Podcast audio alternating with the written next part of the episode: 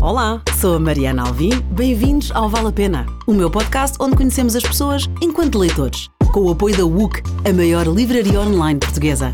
Fiquem por aí, vale a pena. A Carla Madeira é de Belo Horizonte, jornalista, escritora, publicitária. Foi a segunda escritora mais lida do Brasil em 2021. Uau! Foi atrás do Itamar Vieira Júnior, com o romance Torto Arado. É autora da Natureza da Mordida, Véspera e Tudo é Rio, não necessariamente por esta ordem. Começou o curso de matemática, mas acabou por escolher jornalismo e publicidade na Universidade Federal de Minas Gerais, onde foi professora de redação publicitária.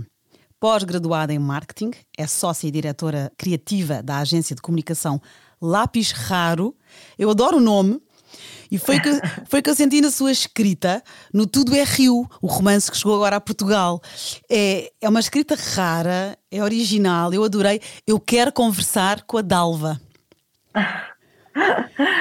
Pois é, é bom quando é assim, né? Quando a gente tem vontade que aquela personagem exista de verdade, que a gente possa conversar com ela, né? É, ela é real, ela é real, é muito. é muito sofrida, muito especial. Eu não vou estragar nada. Tudo é Rio é um triângulo amoroso entre a Dalva, o Venâncio e a, e a prostituta Lucy, que também é muito forte, grande, grande personagem.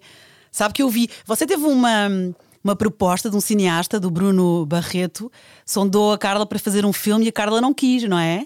É, não é que eu não quis, o Bruno é maravilhoso, acho que qualquer autor ficaria feliz do Bruno fazer, mas eu tenho uma convicção de que esse livro deveria ser dirigido por mulheres, a adaptação para o cinema. Eu acho que vai, vai ser bom que esse olhar de uma mulher para lidar com essas questões né, de violência de gênero, de sexualidade, eu acho que é, é, é, por aí que eu vou caminhar. Sabe o que eu senti? Eu senti que eu já vi o filme, porque sem estragar, eu, eu vi a Dalva a caminhar de queixo erguido no alpendre diariamente. Uhum, uhum. Uh, eu, eu, eu vi, eu acompanhei o crescimento da Lucy, ela tornar-se mulher. A sua prosa é poética e flui como um rio. É fantástico. Obrigada. que bom, né? Mesmo, mesmo. Pessoas, eu acho que Tudo é Rio tem um pouco essa, essa característica, até pela história dele, Mariana, que eu comecei a escrever muito sem saber o que, que aconteceria, onde isso ia dar. Era mais um exercício de linguagem. Não, não foi assim, vou escrever um livro. Não foi uma decisão. Foi um. foi acontecendo. E, e começava de outro lugar. Hum. Começava lá da história das Marias, de Francisca, tem um pouquinho dessa história lá na frente no livro. Mas começava ali e era bem maior. E quando numa espécie de tomada de ar, né, de respiração, que eu fui buscar um outro um outro acontecimento para cruzar, eu comecei a história de Lucy. E aí veio a história de Venâncio e a história de Dalva. E quando acontece, é, não é um spoiler, porque é bem no início do, do livro, quando acontece a violência, né, toda a violência que dá, que é a questão central ali da história, eu paralisei por 14 anos. Em 14 anos sem conseguir pegar na história. Uau! Eu não era mãe ainda. Eu fui mãe de dois filhos. Eu tive um segundo casamento. Eu, e eu não, não conseguia voltar para a história. Então, quando voltei, foi de fato um transbordamento, foi um rio, foi uma correnteza completamente sem diques, sem proteção, completamente jorro e do jeito que veio, é o jeito que o leitor lê. Eu eliminei toda a parte anterior, comecei ali de onde eu tinha realmente ficado é, impactada, envolvida, e, e, acho que isso reflete no livro, essa coisa da correnteza, da, da, de ser um rio, de você não querer parar de ler, de você ser arrastado pela, pelo aquele acontecimento. É, eu acho que isso os leitores me falam, me dão essa, esse retorno de que acontece isso. Sem dúvida, sem dúvida. E tem outras obras suas que temos que ou encomendar na UC ou trazer para Portugal também a, a versão original. A Natureza da Mordida. São duas mulheres que ficam amigas. Quer contar um pouco? A Bia é, Bia Olivia. Bia é uma psicanalista, ela é uma senhora mais velha que está entrando num processo de demenciação. Então, ela faz anotações e ela se encontra casualmente é, com Olivia, que é uma jornalista. E começa aí um processo, uma amizade, mas também um processo de escuta, que é um processo de análise. Então, elas vão, elas inicialmente esses encontros, o leitor não sabe o que aconteceu, não sabe as circunstâncias que cada uma delas viveu, né? O que que aconteceu para que elas se encontrem num, num, com uma história, com uma tristeza, com alguma coisa que aconteceu que incomoda muito. E, e a partir desses encontros, isso começa a, a, vai sendo revelado para o leitor a partir da, da, da, conversa das duas. E da amizade crescendo, é. não é? A Bia é, é. é, uma psicanalista reformada e a Olivia é uma jovem jornalista, ela é mais nova, não é? Isso, isso, a Olivia é jovem. A Natureza da Mordida. Outro livro seu, Véspera. Esse é o meu terceiro livro. É. é, é às vezes tem uma confusão, porque é, Tudo, é Rio é meu, é, Tudo é Rio é meu primeiro livro. É. A Natureza da Mordida é o segundo, mas ele ficou esgotado um tempo e eu troquei de editora. Então eu lancei Véspera e a Natureza estava esgotada. Aí depois eu relancei a Natureza. Mas é, Véspera é o meu último livro. Dois, é, 2021. E, é. Então Isso. a Evadina é uma mulher destroçada por um casamento sem amor e também há ali um, um bocado como o Venâncio, um momento de loucura que ela se uhum. Mas quando se arrepende e volta atrás é tarde demais. Eu não quero estragar, mas é também é. sofrimento. É, é, é uma história que lida com um acontecimento, um acontecimento também é, que acontece num impulso, que acontece num, numa exaustão, é, ligada à maternidade também. E ela, a, a, esse acontecimento ele tem um tempo no livro são dois tempos de narrativa. Ele tem o tempo do, do, do acontecimento, que é a partir do acontecimento é um dia. Então ele narra um dia é, a partir do acontecimento. E Véspera narra vários anos antes do acontecimento. Então, por isso se chama Véspera e essas histórias se cruzam. A história do passado, ela começa no capítulo 18, se não me engano, e vai fazendo uma, uma regressão até o capítulo 1.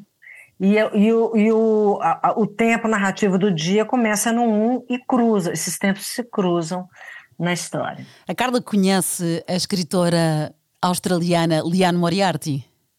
Não. Recomendo. É incrível, ela é. é. das minhas escritoras favoritas. Liane Moriarty. É uma australiana que uhum. tem essa estrutura que é você sabe, ao dia 1 você sabe que algo aconteceu e depois, mas nem sempre sabe o quê, ao contrário do, do, seu, do seu véspera. E depois ela, ela também regressa, vai para trás, normalmente imagine seis meses, conhecemos as personagens e algo aconteceu com algo. Imagina, num dos livros, alguém morreu, alguém matou. Você não sabe quem, nem quem. nem quem morreu, nem quem matou. E então vai ao presente que intercala com o passado, juntando peças, mas só no fim você decifra o Tem que aconteceu. A é. clareza do que aconteceu. É, este é. livro chama-se Pequenas Grandes Mentiras. Recomendo, recomendo tudo da Liane Moriarty. Tem uma estrutura que você vai gostar e é uma autora muito inteligente também. É, e é giro porque nós achamos que vamos perceber o que aconteceu e por mais perspicaz, ou por mim falo, que, que acho que sou perspicaz porque apanho os detalhes, eu não adivinho. É muito giro, uh -huh. é muito giro, recomendo. E pronto, então temos a Natureza da Mordida, Véspera e o, e o maravilhoso Tudo é Rio, que já está em Portugal. Recomendo, vou também querer ler os outros. Fiquei sua fã, parabéns. Ah, obrigada, Mariana. A Carla é escritora, jornalista, publicitária. Quando é que consegue ler? Olha, eu é, é interessante essa história porque a a literatura, ter virado uma escritora, me mudou como leitora, me modificou. Primeiro que eu me apaixonei pela palavra, não foi pela, é, através da literatura, foi através da música. É, então, muito nova, eu ganhei um violão e eu tocava, eu compunha, eu fazia muitas músicas, eu achava que eu seria cantora, era o que eu, que eu mais gostava de fazer, de compor. Eu passei toda a minha adolescência, até os 20 e pouquinhos anos, assim, é, tocando e compondo muito mais do que lendo. Lia. Lia, lia, porque tinha um pouco as obrigações da, da escola e porque tinha umas férias que eu gostava também de, de ler e tal, mas não era uma leitora consistente, assim, uma leitora. Aí comecei a cursar o curso de matemática, porque sou filha de matemático e gosto muito de matemática, tenho facilidade. Tenho cinco irmãos, todos foram para áreas exatas, pai matemático, então é, foi um caminho natural ir para matemática. Mas eu fui ficando triste, porque eu fui perdendo contato com essas linguagens artísticas. Eu sempre gostei tanto da música, da pintura, de. É, então fui ficando um pouco estéreo, porque ficava ali naquele universo da matemática e depois saía dali da universidade, passava o dia ali e não tinha assunto, porque aquela, aquela realidade é paralela demais, né? não dá para partilhar, não há enredos. não há enredo. Ah, e aí, é, então, eu acabei indo para a comunicação, e aí, na comunicação, a, a, as pessoas da área de comunicação precisam muito dessas linguagens. Elas, elas precisam fazer filme, elas precisam entender de fotografia, de cinema, de texto, etc. E eu trabalhei muito a parte de redação, depois me tornei professora universitária de redação publicitária. E ia sempre gostando de escrever, de criar histórias ali, mas no, neste ambiente da publicidade. E aí senti falta de fazer minhas coisas autorais e comecei esse exercício de linguagem, né? E comecei então a, a escrever. Quando estava escrevendo o Rio, eu ainda tinha um pensamento, claro que aí já era uma leitora, desde que me tornei publicitária, lia muito, mas quando comecei a escrever Tudo é Rio, eu, eu tinha Primeiro que foi muito vertiginoso, realmente eu não tinha tempo para ler, porque trabalhava, tinha filhos pequenos, chegava em casa, tomava um banho, os meninos estavam na cama, aí eu ia escrever, escrever, escrever, escrever. E eu não queria fazer outra coisa, eu queria escrever aquilo, eu estava completamente tomada. Foram oito meses de absoluta entrega para aquilo ali. Estava possuída. É, possuída, completamente possuída. E aí é, eu, eu tive um encontro com o escritor Milton Atum e eu não li nada quando estava escrevendo tudo e achei que isso era uma grande verdade, assim, é, que isso era importante, não ler nada enquanto se escreve. Eu tinha essa, né, essa, essa coisa de gente que não, que não sabia nada sobre, sobre a história. Eu, é, eu virei para o Milton e falei, Milton, você você lê enquanto escreve. Porque eu, eu não li enquanto escrevi Tudo é Rir, porque fiquei com medo de ficar contaminada, de perder a, a sonoridade do meu narrador. Eu não quis ler nada, assim, para não. Ele, ele até assustou, ele falou, claro, né? Poxa, às vezes leva-se três, quatro, cinco, dez anos escrevendo um livro, como que não vai ler, né? Não tem condição. E aí eu falei, nossa, que maravilha, então, Sentiu... então tá liberado. É isso, teve Posso permissão. ler quando eu estiver escrevendo. É. e, então, mas eu me tornei uma, uma leitora muito mais voraz, muito mais interessada, é, muito mais observadora das estruturas e das linguagens. É, revisitei coisas que eu já amava e que foram super importantes, assim, para eu me apaixonar pela, pela literatura e pela, pelo gosto né, de escrever.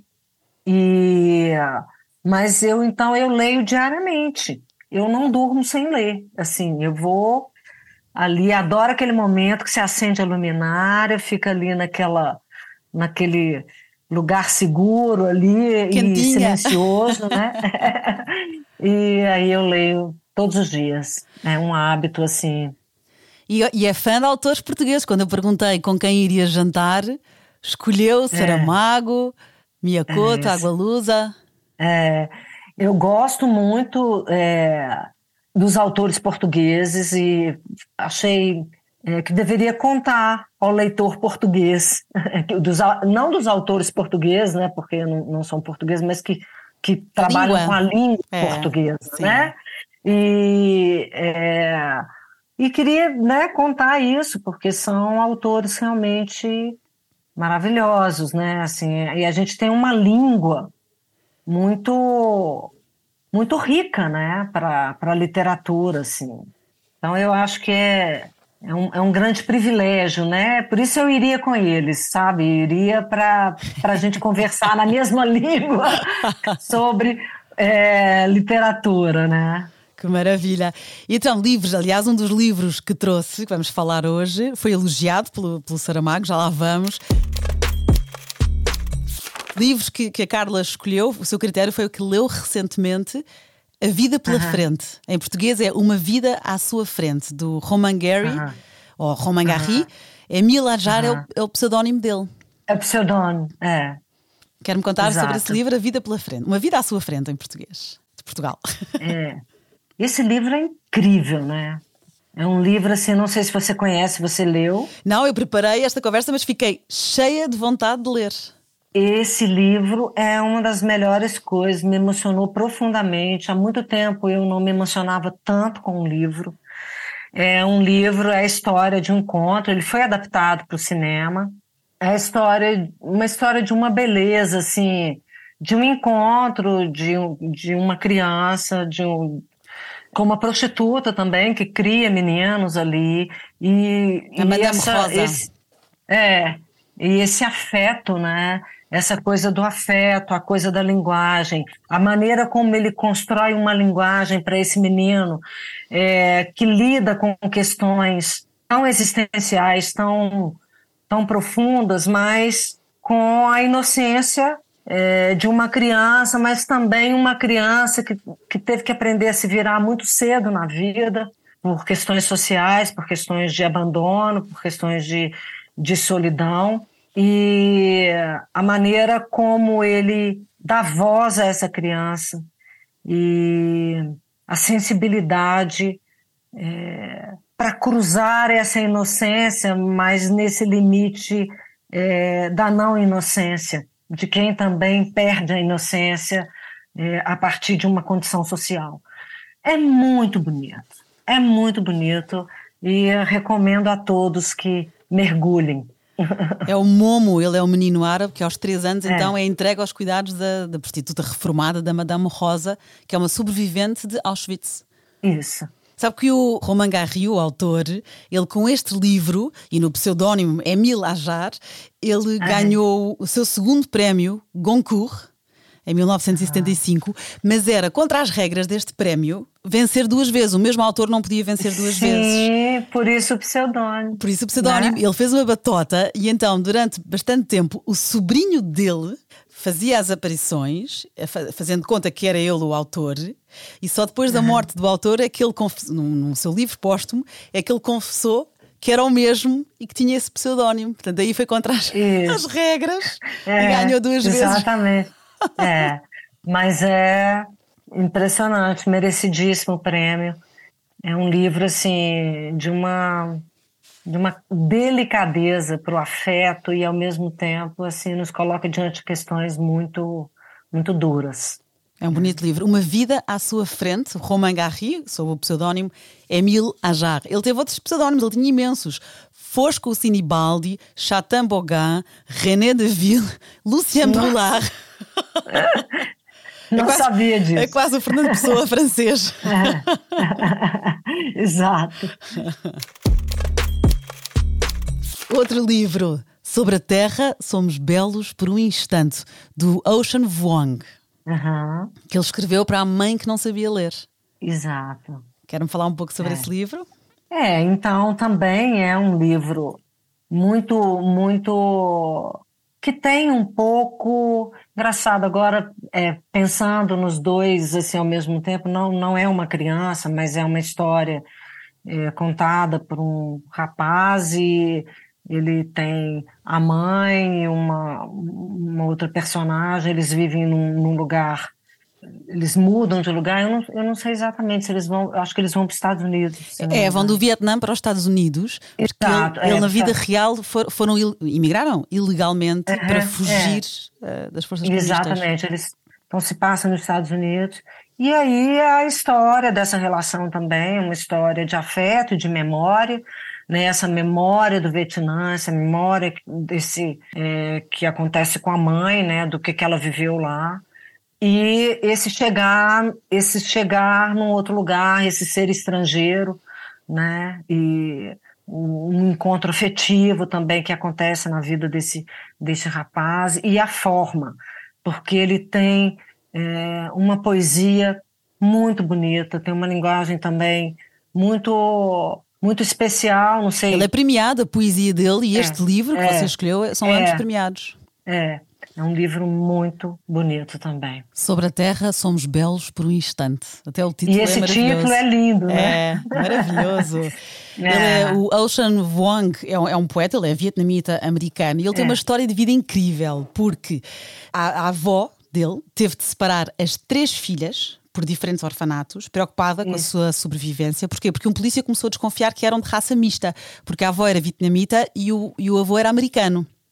E então ela, uhum. isto foi perigosíssimo. E depois, quando a sua família chegou a um campo de refugiados, ele tinha dois anos, o autor, isto nas é. Filipinas, e depois lá conseguiram asilo e emigraram então para os Estados Unidos. Isto está na, na obra dele. Ele tem muitos casos de dislexia na família e ele foi o primeiro a aprender a ler aos 11 anos. É, é incrível, não é? Fantástico. É incrível isso. É. Ele fala que uma parte dessa. É, que ele leu Roland Barthes, tem um, um livro sobre o luto, sobre a perda da mãe. É um livro muito bonito, muito emocionante. E o, e o Ocean Vuong fala que esse livro foi uma forte inspiração é, na escrita do Sobre a Terra Somos Belos, por um instante. É. Ele escreve, ele escreve para a mãe que não lê. A mãe dele, infelizmente, é. morreu é. de cancro é. poucos meses antes do lançamento deste livro. E depois, e ele dizia que ele tinha esse desafio, são, eram dois desafios. Primeiro, escrevia a imaginar a família que não sabia ler, portanto, ele dizia que eram, imaginava os, os autores, os leitores fantasma, vá. E outro desafio que ele teve, e isto é engraçado, eu gosto destas curiosidades.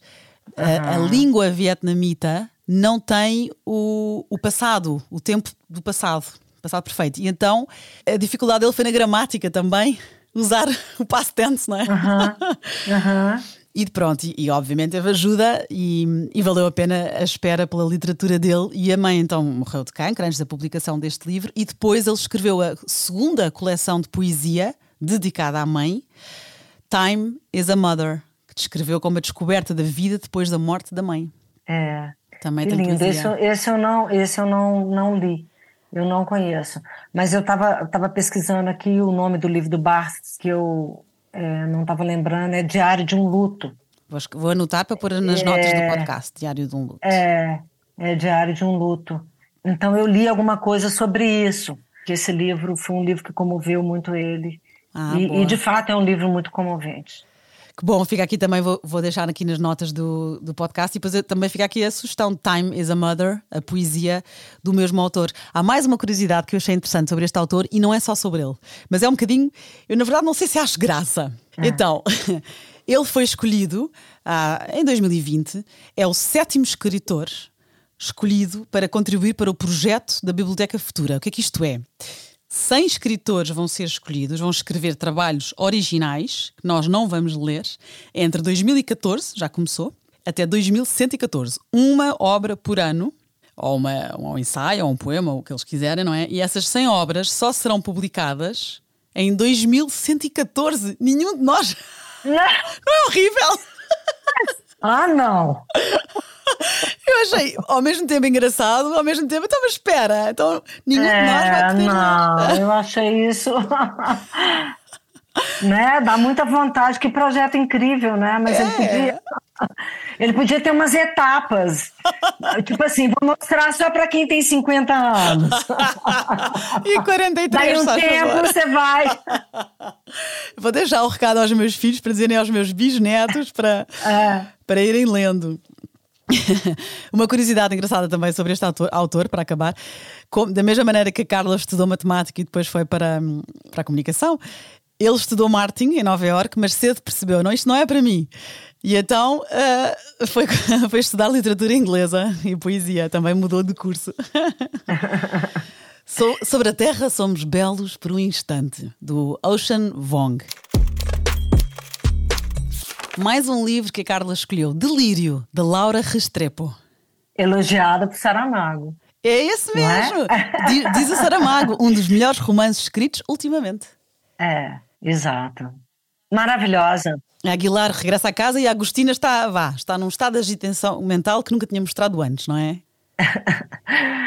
não, então assim, eu não, eu, é, eu nem tenho mais a história. Esse, esse é o menos recente que eu li, assim, é recente, mas assim, eu não tenho tanto a história mais. Eu tenho um encantamento imenso com esse livro, porque ele tem uma troca de narradores numa habilidade impressionante. Essa é uma coisa assim que eu é, quis aprender muito com ela. Eu li o livro, estou com ele para reler, porque estou reescrevendo, estou escrevendo um novo livro em que estou muito interessada nessa polifonia. E, mas é uma mulher que começa assim, é uma mulher que tem uma espécie de surto, é, e aí tem alguns personagens, ela conta um pouco do, do irmão, ela tem um marido, ela tem um outro sujeito lá que é, é uma espécie de uma pessoa amoral, completamente é, que é incrível a maneira como ela conta dessa personagem que não tem moral nenhuma, não tem escrúpulo nenhum.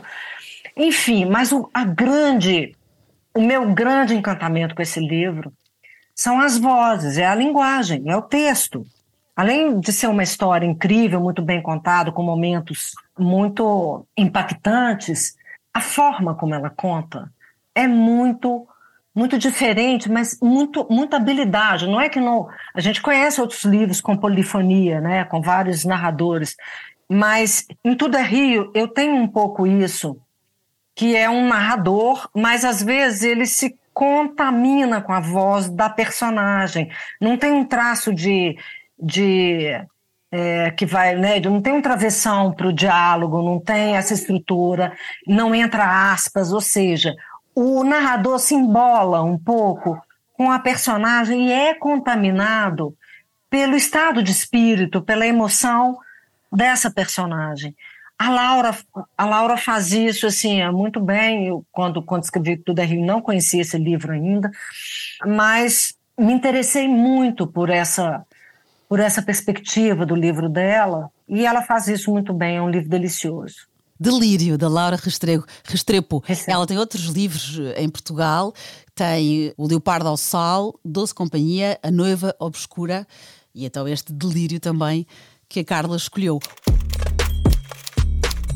Outro que a Carla escolheu e chegou há pouco tempo também a Portugal, da Rosa Montero, a maravilhosa Rosa Montero, a ridícula ideia de nunca mais te ver. Em português de Portugal, a ridícula ideia de não voltar a ver-te. Ai, que lindo, né, gente?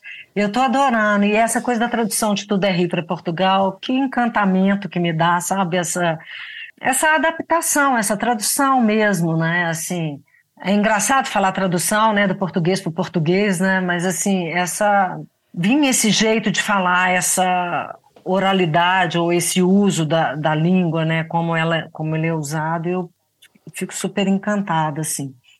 Mas o, a ridícula ideia, né, de como é o título em Portugal? A ridícula ideia de não a voltar a ver-te. É, aqui é de nunca mais te ver, né, alguma coisa assim. Esse foi, na verdade, foi o último livro que eu que eu li. É, gostei demais, gostei demais da, da Rosa Monteiro, eu nunca tinha lido. Ai, recomendo A Louca da Casa, tem que ler A Louca da é. Casa, que é o mesmo estilo deste, na verdade. É. Está escrevendo. E, mas aí ela, ela faz essa.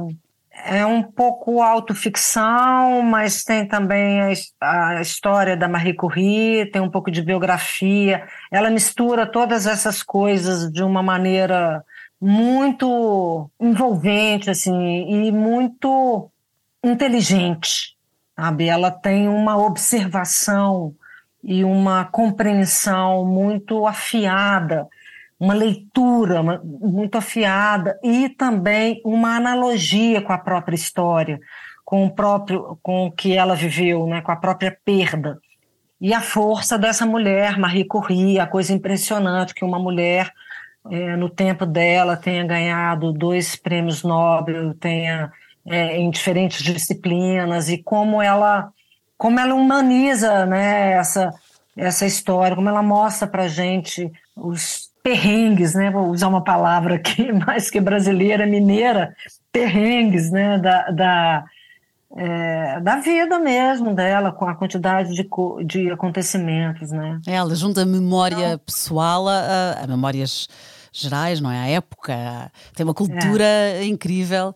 É. É muito semelhante ao Louca da Casa, semelhante no estilo, vá, no, no misturar a ficção com, com memória, com ensaio, com. Uhum. No, no site da, da WUC, no blog WUC Acontece, há um texto que mostra sete motivos para ler Rosa Monteiro, que está muito giro e eu, eu recomendo aqui a pesquisa. E o último livro que a Carla escolheu é Quando Deixamos de Entender o Mundo, do Benjamin Labatut. É. Aqui já não, é, já não é bem ficção, não é? são cinco contos, são histórias sobre cientistas e físicos e matemáticos é, mas reais. Eles são, eles são, eles são como, eles são entrelaçados. Não é uma coisa não a ver com a outra. Você tem a sensação de ter lido uma coisa porque ele lida com processos criativos de matemáticos, né? Então, assim, tem ficção, mas tem também uma pesquisa grande de acontecimentos reais, de coisas que aconteceram e é impressionante. É muito é muito desafiador o que ele fez e é muito inteligente e o livro ele vai te pegando porque ele vai abrindo parentes, colchetes, chaves, ele vai ali nessa estrutura da de uma coisa puxa a outra, então aquela coisa que puxa, ele vai e vai naquela coisa e tal e faz um ciclo e as coisas depois ganham sentido, elas sabe, é muito bom. Que bom, tem uma construção inteligente. Uma construção, é. Quando deixamos de entender o mundo, de Benjamin Labatut. Eu tenho, no fim da nossa conversa, já sugeri a Liane Moriarty, sugiro-lhe A Louca da Casa, da Rosa Monteiro, e tenho também uma sugestão, que se estivesse aqui comigo, eu oferecia-lhe o livro, que é O Engano, do Philip Roth, que é um casal uh -huh. adúltero, nós tivemos ah. aqui uma convidada, a Maria do Rosário Pedreira, escritora portuguesa.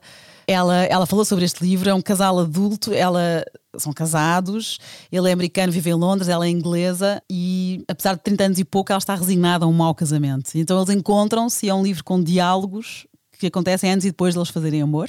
E é o livro que eu lhe recomendo, tendo em conta o seu género, eu acho que vai gostar. Há aqui muita honestidade, como a Carla gosta. Uhum. E, e queria lhe agradecer, queria só deixar uma pergunta em cima da mesa, cheia de ousadia. Pegando no seu maravilhoso Tudo é Rio, traga mais da, da Francisca de Assis e das Três Marias. Há aqui tanto que você pode fazer eh, continuação e não, não espero mais de 14 anos. e o João, e não posso dizer quem é, mas muita coisa. Apetece continuar. É, é, dá vontade, né? Você sabe que véspera as pessoas ainda ficam com mais vontade de uma continuação que tudo é Rio. Ah. E véspera vai virar série. Uau, e parabéns! Aí, é, e aí as pessoas falam, ah, já tô louca com a segunda temporada.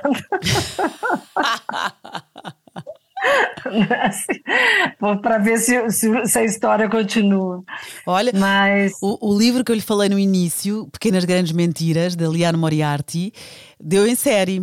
E uma amiga minha recomendou. E eu não, não, não preciso, porque eu sei quem matou, eu sei quem morre, é o, é o tal mistério duplo. Portanto, não preciso ver a série. E a minha amiga insistiu, vale a pena. É com Nicole Kidman, Reese Witherspoon, boas atrizes americanas.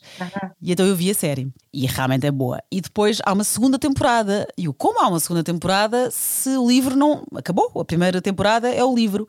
Então você realmente pode pegar no enredo e nas personagens. Eu vi a série. Viu? Eu vi a série. Pronto. Vi. E aí é com a. Hum, ai, como é que. É Big Little Lies. Big né? Little Lies. É, é, é da Liane é. Moriarty. E depois aquela é. atriz maravilhosa. Ah Como é que chama aquela mais ah. velha que está que tá farta de ser nomeada? Tem o recorde de nomeações de Oscar, disparado, que fez uma Mamma Mia, uma atriz. Ah, ah Mary Streep. Tá? Meryl Streep, é, entra na segunda temporada. É, é. É, é ah, muito então boa. É muito boa. Pronto, veio do livro que eu lhe recomendei, mas é. então já sabe. Então pronto, leia O é. Segredo do Meu Marido, é outro ótimo dela. Uhum. e aqui os nossos... O segredo do meu marido? O segredo do meu marido, My Husband's Secret. É maravilhoso uhum. também. E você também não adivinha, pelo menos eu não adivinhei. Uhum. E para os portugueses e para toda a gente, recomendo Tudo é Rio. Foi a Ruth Manos que, que eu trouxe a este podcast, é. que, falou em, que falou em si e neste livro, e ainda bem que veio para Portugal. E parabéns e, e sucesso, continuação de sucesso, bem merecido. Muito obrigada e adorei a nossa conversa. Estou adorando estar em Portugal. Espero poder ir a Portugal pois e a gente é. se conhecer pessoalmente, né? Espero e foi muito bom e tomara que, que o livro aconteça em Portugal, né? Faça sentido para os leitores e seja seja uma, uma boa experiência. Espero que sim. Eu deixo a recomendação. Obrigada, Carla. Foi um prazer. Obrigada, querida. Um abraço. Beijinho, Beijo, obrigada, tchau. Beijo.